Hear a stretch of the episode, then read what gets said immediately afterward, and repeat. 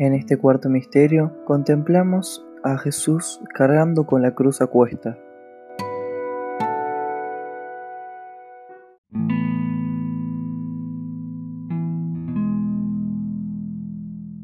Tomaron a Jesús y él, cargando con su cruz en los hombros, caminó hacia un lugar llamado Calvario, el cual en hebreo se dice Gólgota, donde luego lo amarraron y lo crucificaron.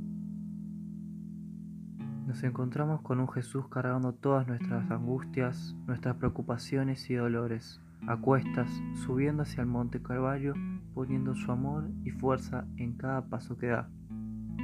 Dios, te pedimos por nosotros y cada persona en este mundo, para que puedas cargar con nuestras cosas malas, nuestros horrores, nuestros pecados, poniendo siempre tu amor primero y cargándonos en tus hombros.